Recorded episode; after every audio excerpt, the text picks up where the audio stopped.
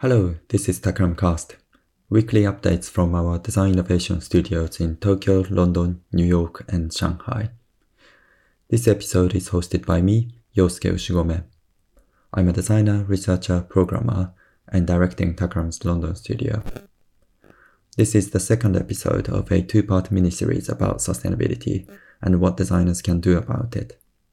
It's our own journey of learning at Takram as we just began an internal carbon footprinting project. In this episode, we interview Jo from Morrama, a London based product design studio. We discussed what it means for a designer to have a positive impact on the planet, whilst acknowledging challenges and limitations in what we do. Hope you find useful.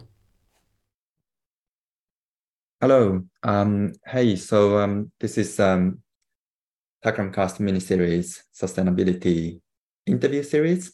And we are today welcoming uh, Jo uh, from Morrama. Hey, Jo. Hi. And we're also joined by um, Daiki and Isao from Takram Tokyo. Hey, both of you. Hey. All right. Um, so um, yeah, I think we're gonna just straight um, dive into the conversation um, with Jo. We are super super excited about having this conversation.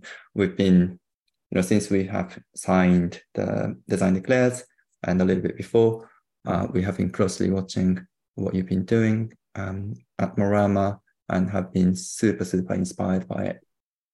So we, all you. of us have been really looking forward to having this conversation and we're excited to um, have this opportunity to share the knowledge with us, Takram's internal members, and wider community. Amazing. So, Jo, um, if you can start by introducing yourself briefly and what you do at Morrama, that would be great. Absolutely. Um, as you said, my name is Jo. I am the founder and creative director of Morrama, and Morrama is a industrial design agency. So we design physical products um, from strategy to through to design and engineering and, and onto the market. So we're a full end-to-end agency based in East London and we're a team of we're now a team of 11. So we're not very big, not too small, like a really nice size, I would say. Nice. What's the what was the project that you remember the most or you talk about the most? Everyone asks that question. Um, Mm. What I think there's a few questions. There's a few projects. There's the very first project I really, we really did as an agency. Uh, bearing in mind, I started Morrama pretty much straight from university. So I was 24 when we kind of had our first full year uh, as a team. And when I say as a team, obviously at that time there was just like two or three of us.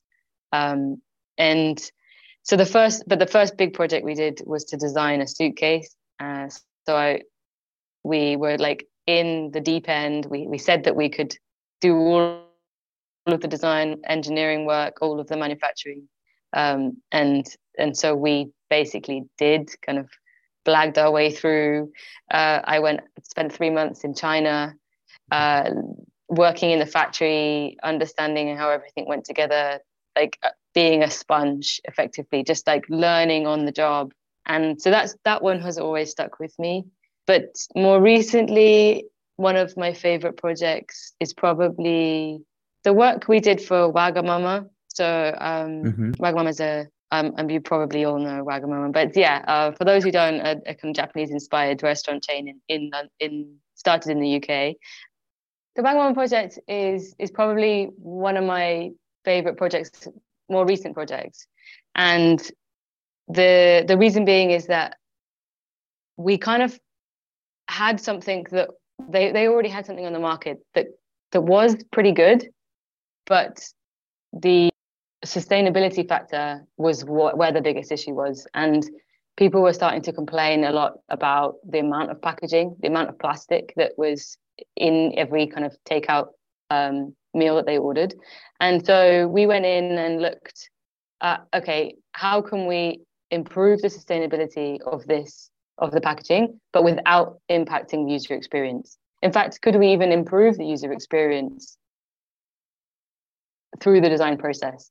And it was a case of looking at um, looking at uh, every single step of the way, every single interaction that that packaging has, from it being produced in the factory to it arriving um, at the restaurant, the chefs putting the food into the bowls, the mm-hmm.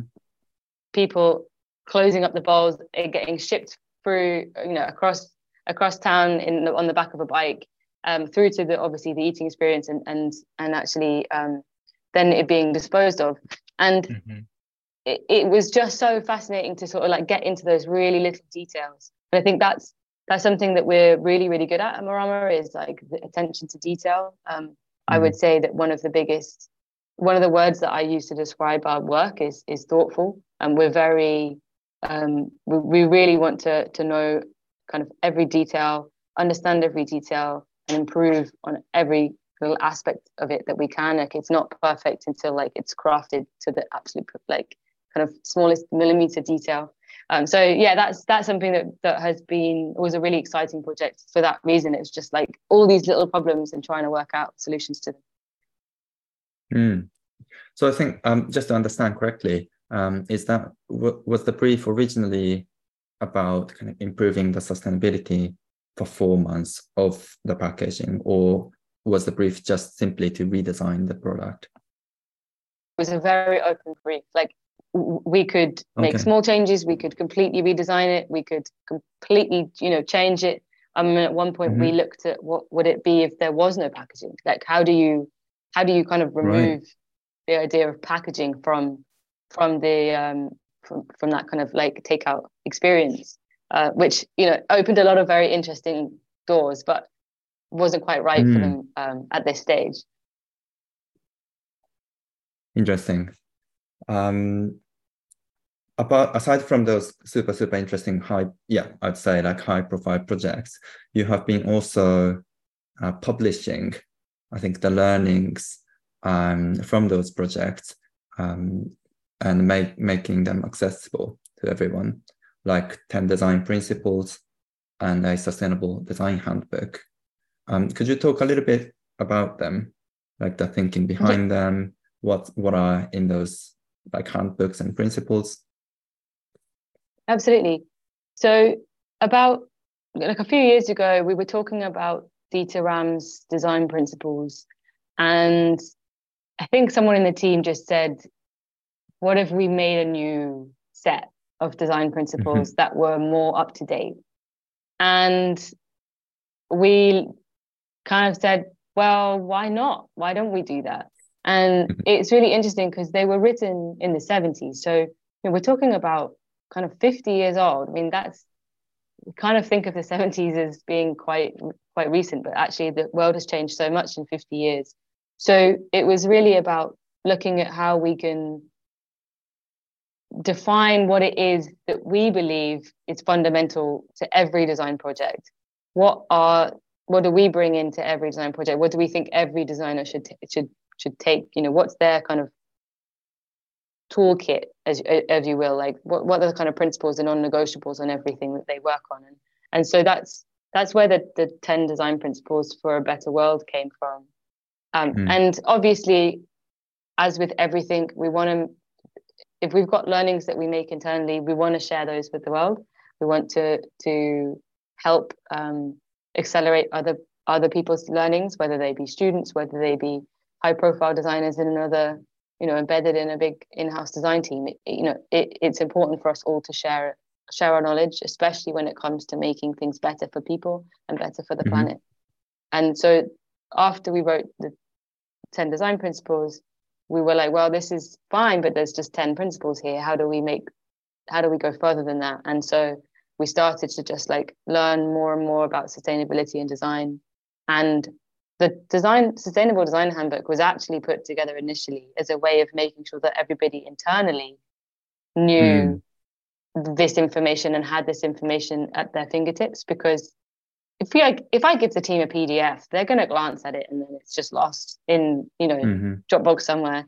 Um, but having it there you can just like write it into Google and it's right there at your fingertips anytime you need it as a resource, as a reminder, then um, it becomes more useful for us to use internally. And of course, it's then open source. So yeah, it's um, something we're wanting to build on. We're, we're constantly trying to update it and keep it relevant. But it's been amazing to see who's using it because obviously it is out there. We haven't done a, a lot to promote it, but you know we we certainly make it available.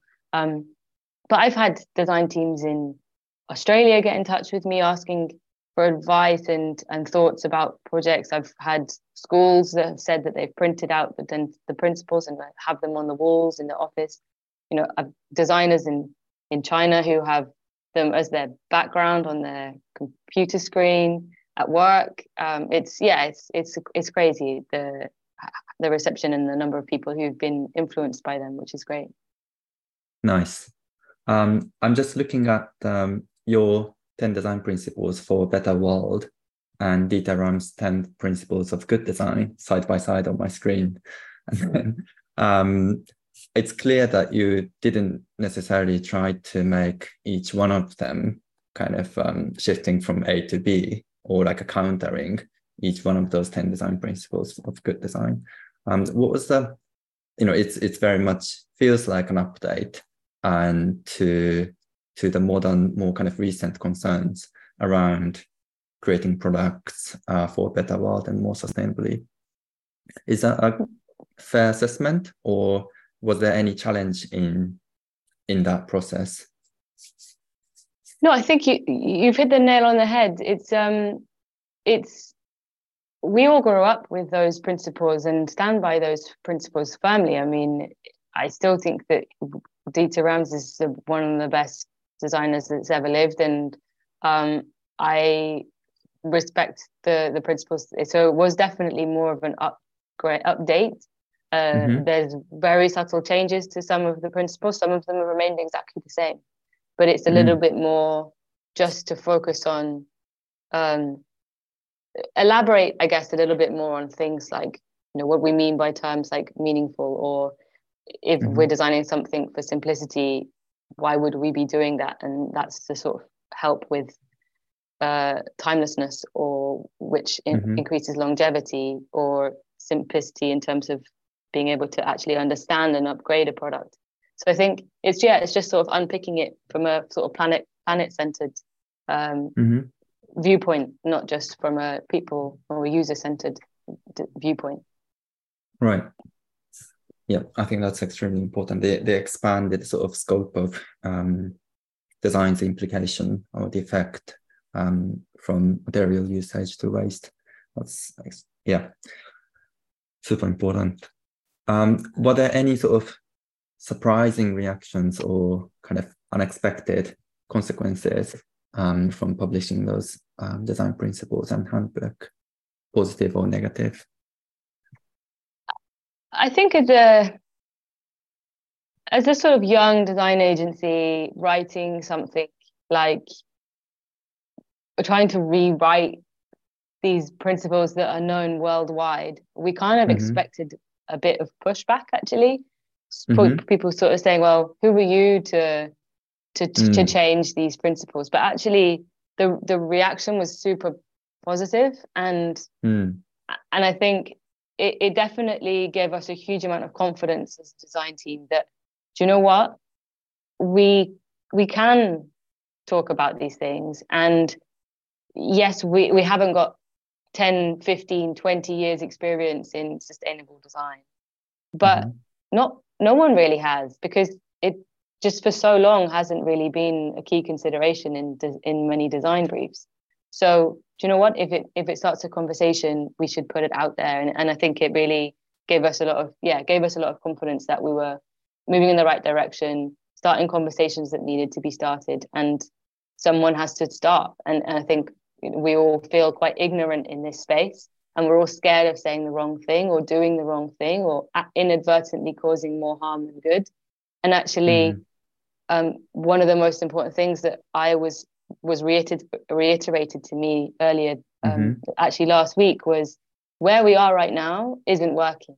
In so many aspects, you know, it, it mm-hmm. in terms of our carbon emissions, in terms of um, our, our consumption, in terms of what our amount of waste we're producing so we have to do something and if that's start a conversation if that's you know that hopefully leads to action if that's like you know do something at least that that you feel is right that is as informed as it can be in that moment and mm-hmm. if you find out that there's another way to do something or a better way to do something then remain mm-hmm. agile and mm-hmm. and and jump you know and change direction and that's that's um it's how we approach our design work that's how we approach our, like we are as a studio and that's how we tell our clients and teach our clients to be as they build their own businesses mm.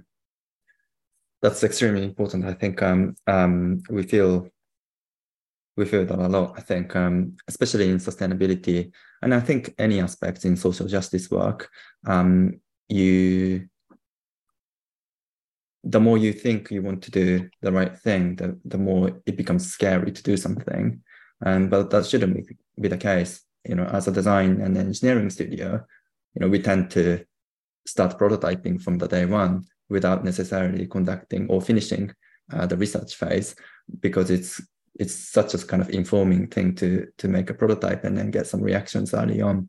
And the conversation between um, thinking and making, or thinking and doing, or the interaction between the two processes progresses um, the ideas so much that we love we love we tend to do that kind of we tend to uh, follow that process but as soon as it becomes social justice or sustainability um, we also become really really scared and um, kind of you know tend to sort of internalize the fear. And then we need kind of we we are trapped in the feeling that you know un, until we are perfect we can't publish anything or we can't kind of you know uh, start acting upon those um, um, those communities.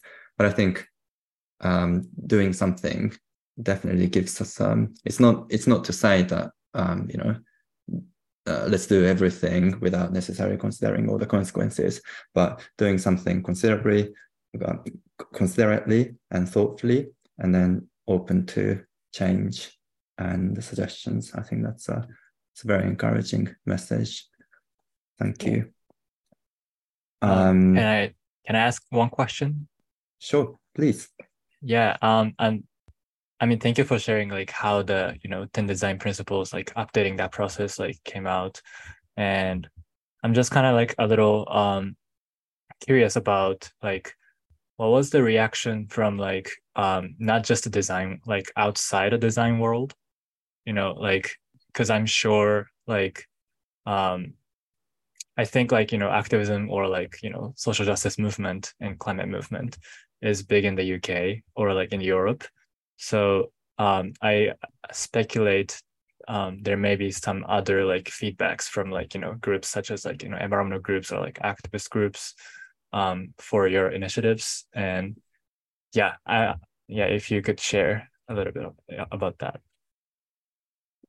It's uh, it's interesting that you you you talk about that. It's um with regards to the 10 design principles, I, I guess I haven't really sought out feedback especially, but mm-hmm. in general, what what the the writing of those principles, the sustainable design handbook, and then um, design declares, which we'll probably get onto, is mm-hmm. it, it's it's opened a lot of doors for for myself, for my team, for the other mm-hmm. people who've been involved in those initiatives to start conversations with people who are activists who are working in other areas outside of design, and mm-hmm. it's been a huge um, like learning opportunity mm-hmm. to to kind of share different different approaches and different ways of of thinking because mm. we are we're um you know as a design as designers we do often kind of have a particular we have a particular way of thinking a particular way of speaking about what we do mm-hmm. and we use terms that perhaps aren't um, as recognized in other areas so we might say, oh, we're designing or we're design like, you know, problem um, design thinking. But mm-hmm. in another business outside of design, they might use terms like problem solving or innovating. And um, but it's been quite it's been interesting to to be able to sit at the table with these with people from many, many different backgrounds mm-hmm. and talk about climate and climate change and and how we can all kind of come together and solve these problems and start to start to form like a kind of a language that we all understand mm. and i think it's it's been helpful in terms of bringing that knowledge back into the design team um, so that we can converse with our clients in a slightly different way but also mm. to uh, to just to sort of learn a little bit more about the rest of the world and not be so when I go to work every day in I sit in a room full of other designers and it's mm-hmm. so easy to be in that bubble you know even if you do go prototype something it's yeah it, uh, you go and, and try and reach out to users it's always within this idea of just testing a design um, mm-hmm. and so yeah i think that's been the most interesting thing is is sort of having much bigger questions mm-hmm. um, much bigger conversations, answering, asking much bigger questions, and being able to have those conversations with non-designers has been. Uh, uh, I've been very fortunate to to have a lot of those over the last couple of years. I see. Mm. Wow, that's very amazing to hear. Like personally, as like you know, climate activist, like interning at a design agency, I kind of feel like you know, being in between the two bubbles, I guess. So I really yeah, yeah res- resonate with like what you just said. Yeah, thank you. Yeah. And I think uh, to your mm-hmm. point, as designers, we have a lot to offer. Mm-hmm. We're we're natural we're natural problem solvers. We have a lot of care. You know, we're very empathetic as as a kind of group of people. But mm-hmm. if we're we've kind of got tools to be utilized, and I want to make sure that we're putting them, we were making them available to the right people. And so if, if there are climate activists that have, you know, mm-hmm ideas or, or ways in which we, they think something could be better. Like who better to make that a reality than a design team? Mm-hmm. oh wow. That's super fantastic to hear.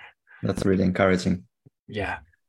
Nice. I think um yeah i think that that discussion will come towards the end of the um towards the end again about sort of impact of being a designer. But um just going back to um, your practice at Morrama. Um, I think your you Morrama is B Corp, yeah. and um, we'd like to ask some questions around that. Um, were there any kind of learning you can share with us in becoming a B Corp? Any particular challenges as a product design studio who produce hardware and prototypes? I think the Mm, the, the biggest learning and the biggest benefit that we've seen as being B Corp internally is how it's taught us to be better as a business. Um, obviously, mm. I mean, I'm a trained industrial designer. I didn't go to any particular business, how to start a business school. Um, and so we've we've very much like pieced together this team and everyone's been amazing. Uh, but being B Corp actually allowed us to really hone, improve our internal processes, the way that we work as a practice, and make sure that everybody feels valued and and cared for and can be their best person. Um, and I think that's been the biggest uh, the the biggest value that we've got out of being B Corp. And I think a lot of people see it as as a sort of stamp of um, okay, well they're they're a kind of planet conscious business, but actually a huge amount of it is is around fair and equal opportunity. Um, and mm. and I think that's so that's that's been the biggest kind of internal benefit. Externally, it's um, it it's allowed us to have a bit more um, I guess it's, it's given us some credibility uh, as a design team that really are striving to make the world a better place. Uh, and it also has allowed us to challenge our suppliers and challenge our clients as well to say, look, you know, we have this B Corp status, but it's not a destination. You know, we, we, we are continually working towards making this better, improving our scores, maintaining our score. And, and to do that, we need to be more and more critical of the people that we work with.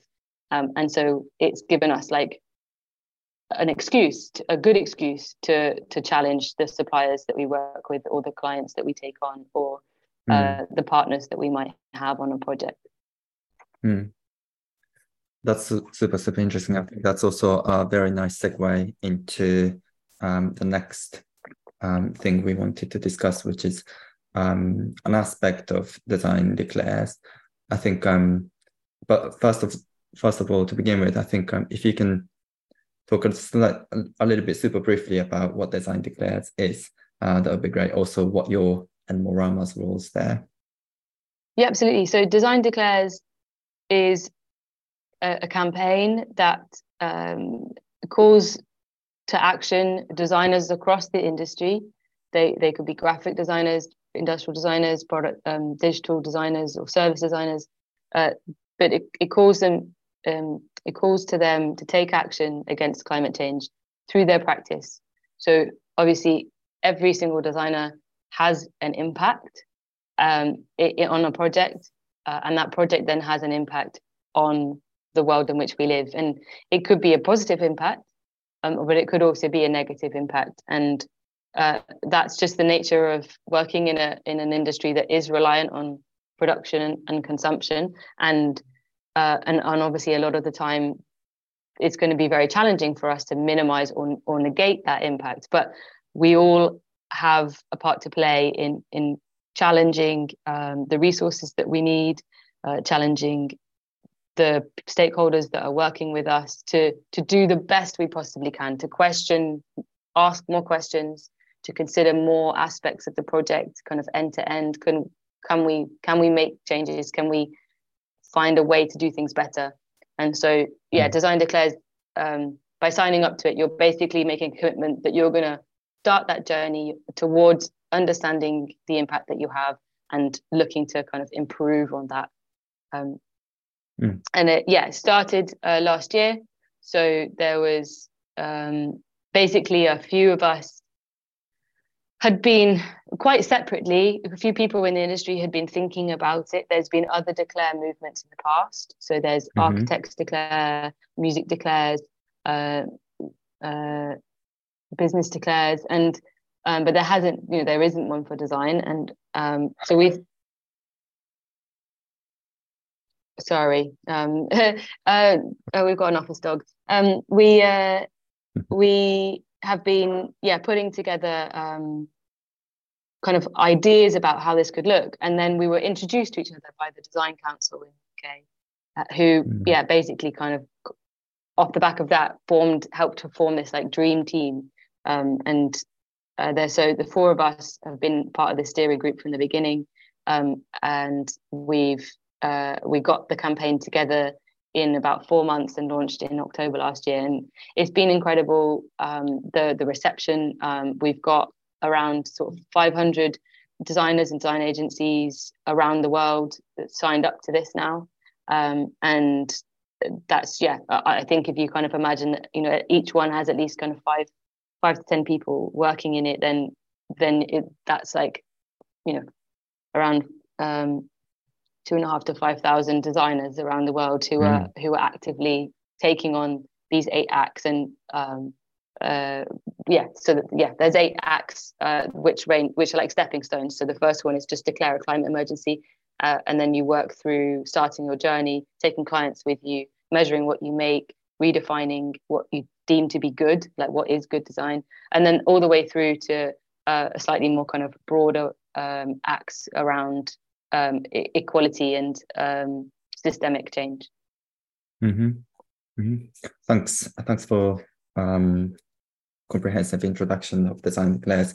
Um, Takram also signed the declare um, last year, October, and we also began the the journey and as part of you know as part of the acts and um, yeah um, we just started our own carbon footprinting etc etc so it's been really kind of nice excuse for some of us who have been keen to work on um, internal sustainability issues as well as um, in in the client projects. So the opportunity gave us to do more cohesive internal communication and you know initiate the actions like carbon footprinting actually in the studio. So, um, but we we find so there, there's one of the apps that you also said taking clients with you. Um, that's I think that as as a consultancy who has an opportunity to work with various clients from various different industries, um, that seems to some of us uh, like a very very powerful um, act, and yet still a very tricky one. Um, partly yeah. Because we are also consultancy and we need clients to survive. Um, are there any actions that you're taking at Morrama in this area? Like, you know, you you talked a little bit about, you know, when you were talking about B Corp, um, it gives you a sort of credibility as well as a sort of excuse to demand more from the client. Um, or are there any examples of your like client criteria or project opportunity criteria? Um, if you can talk a little bit about those, that would be great. Absolutely. So, firstly, we we do have a criteria for the kinds of projects we work with, work on. Sorry.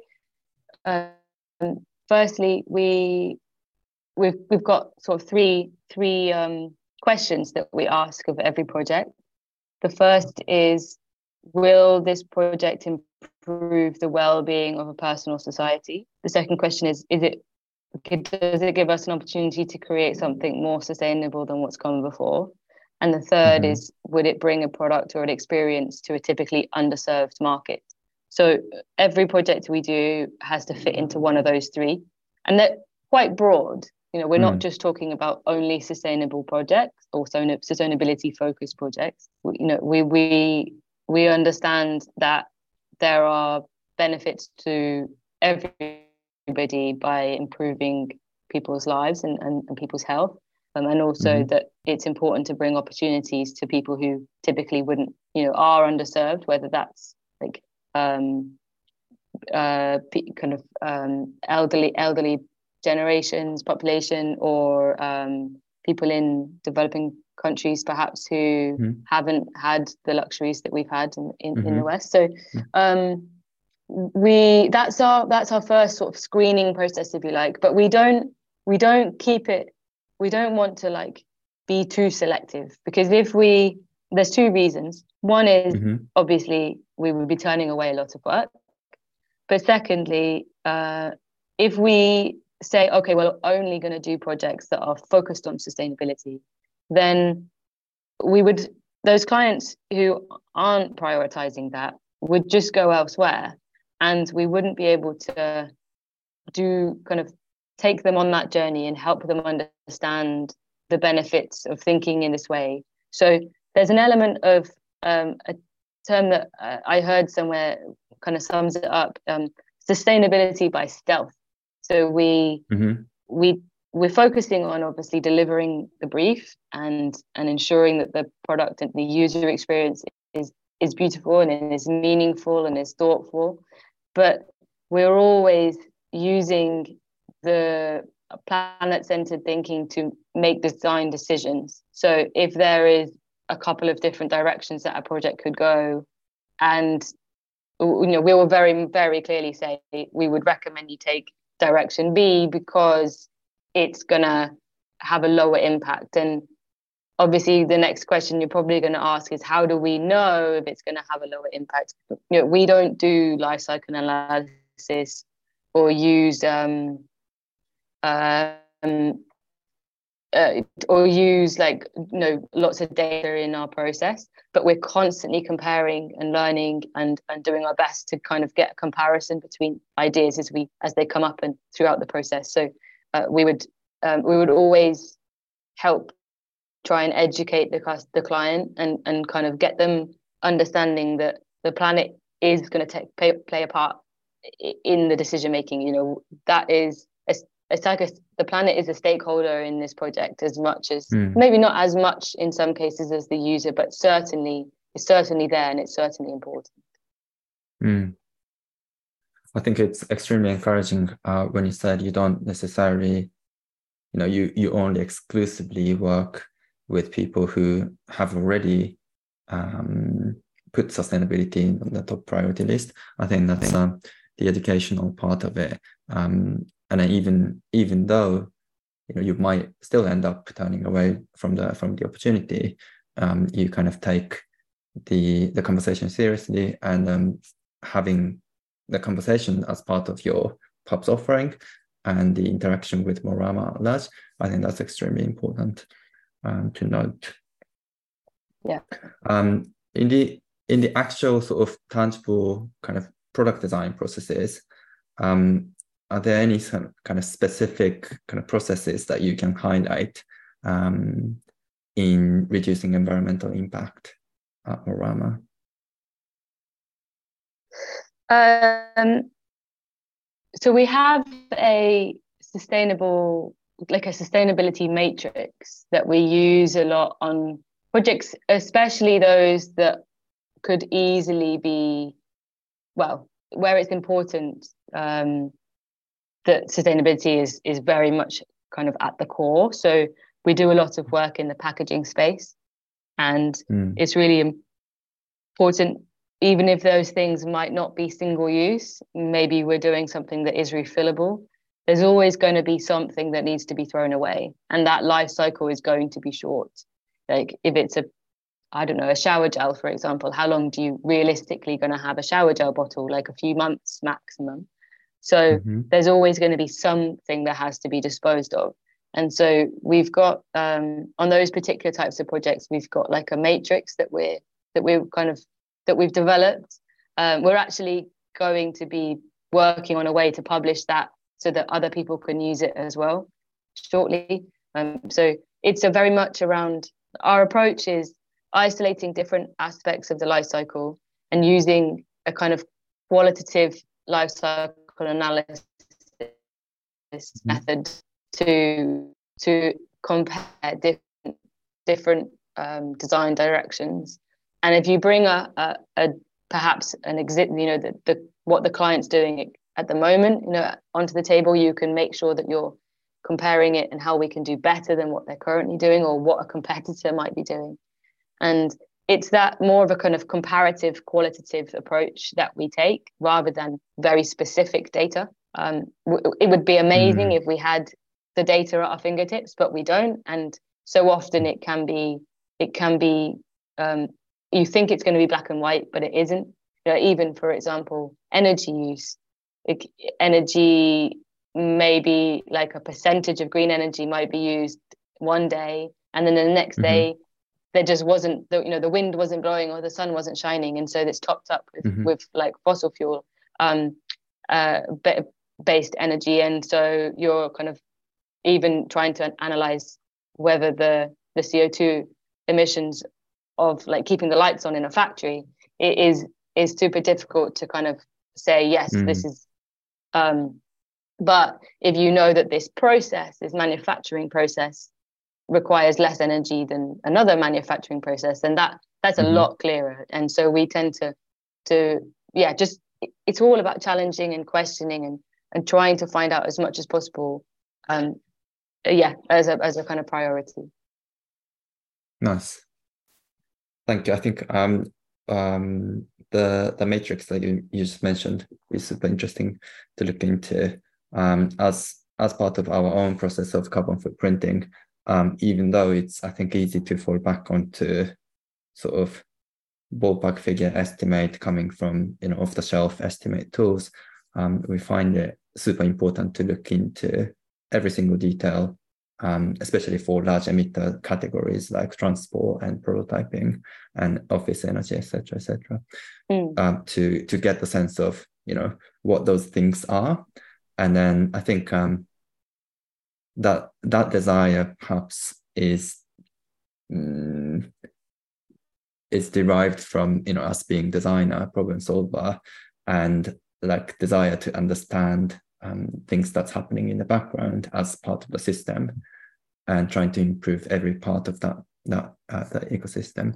I think um, yeah yeah that that tendency gave an opportunity to look into it, and then that that creates again the language that we can use to talk about these things more in a more kind of nuanced manner. One of the things that I think is really easily that forgotten about and I find is one of the most important things is actually considering consumer behavior because mm. it's all very well making something I don't know lighter weight or made from recycled material but if you haven't fundamentally changed the behavior of the consumer to uh, um, care for that product more or to mm. keep it for longer or to see a value in giving it to somebody else at the end of its life rather than throwing it away then you, you're only doing half the job in, in fact even less than half the job in my opinion so a lot of what we do is is thinking about how can we yes of course how can we reduce the impact of the product up to the point where it's produced in the hands of the customer? But actually how can we educate consumers? How can we educate our users to to change their own behavior when it comes to consumption uh, disposal of product or just their own viewpoint on what these resources the value of the resources that have been used in making that product? And um, yeah so i think there's that's that's what we excel at as designers is mm. is behavior and understanding people and so that's mm-hmm. where we can really bring the biggest value like you know and that's not that's not what data analysts can do that's not what marketeers can do that's not what engineers can do that's what the designer does like that's the real value that we can bring mm. i think um, one last question from my from me um, along that line is that i think designing towards kind of wider behavior change is extremely encouraging. But also, I'd like also to be kind of mindful about the limitation of what a design or a designer can do in the wider network of actions. And um, yeah, is there any thought on that? Absolutely. I think one of the biggest challenges is feeling really overwhelmed by this the the the small amount of impact that it feels that we can achieve. But I think the the most important thing is to try and it's not to stop trying um, not to try and not to put yourself under so much stress and so much pressure that you almost fall out of love completely with making anything because i've seen that happen. I've seen designers leave the industry because they just can't find a way to to justify the impact of the the inevitable impact of the products that they are creating with um, you know uh, and, so so they'd just rather not make anything at all. But uh, we have to remember that we we also have a responsibility to bring people joy um, to bring to kind of make people's lives better. And yes there are some devastating changes happening to the climate.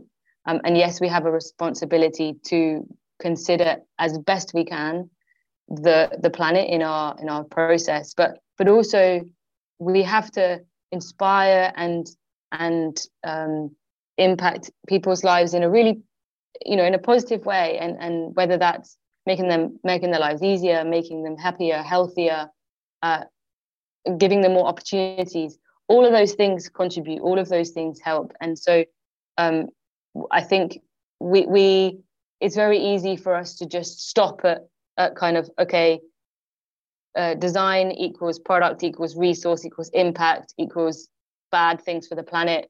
Well you know what? That's that's that's a very kind of negative way of looking at things. I think we also mm-hmm. have to see design as opportunity as um, uh, a kind of a way of, of, of making people happier, a way of making people's lives better. And I think, yeah, I mean, we we don't class ourselves as the sustainable design agency, you know, like in brackets, like in quote, kind of with that word sustainable mm-hmm. in there, because we actually just want to make the world a better place. And there's mm-hmm. many, many ways to do that. Um, and I'm sure that the diehard um, uh, believers that it the planet over everything um, would would kind of challenge challenge what I'm saying. But I have been through the journey of putting too much pressure on myself and feeling super overwhelmed and almost not mm. wanting to be a designer anymore. And and this is the way that I can continue to do to do my best work. And I think if we all just talk about it more, um, support mm. each other more, and all make a little difference, like that little difference over a large number of people is a lot of difference. Mm-hmm. I think that's extremely encouraging. I think that what you said earlier, uh, designers being natural problem solver, carer, empathetic to people.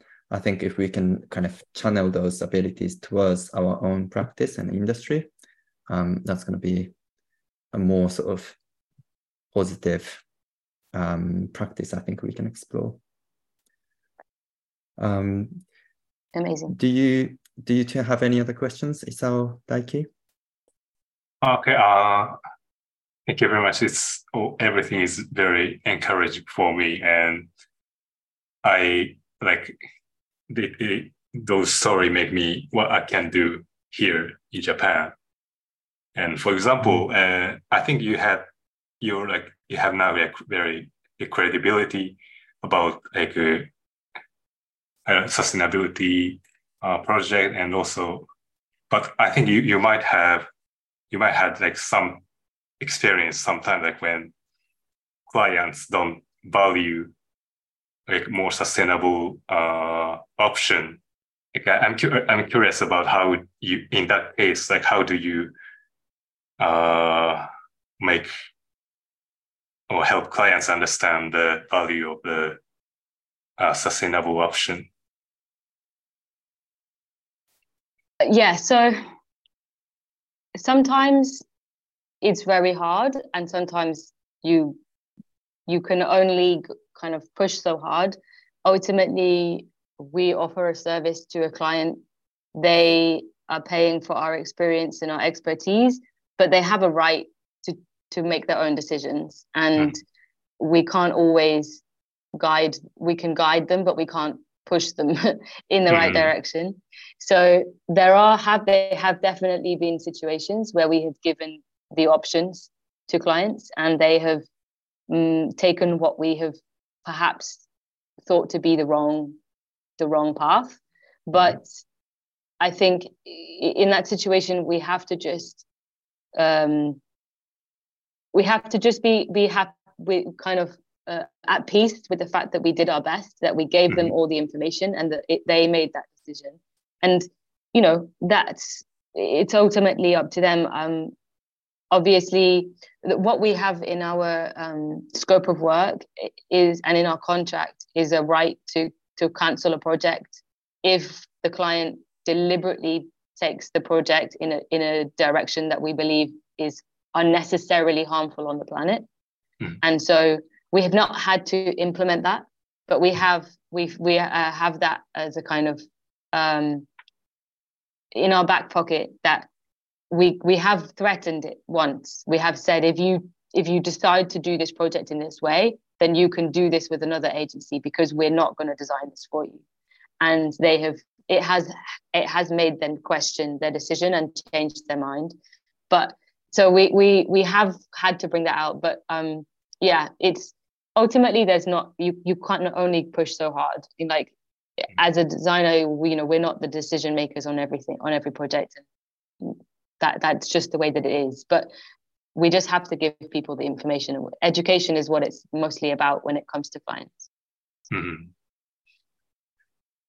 yes it's uh, also uh, like we have a lot of like longer term relationship with clients so it's like not like only one project but uh, yeah doing those education or i mean i mean providing information probably have some impact in longer term, like longer term, I think.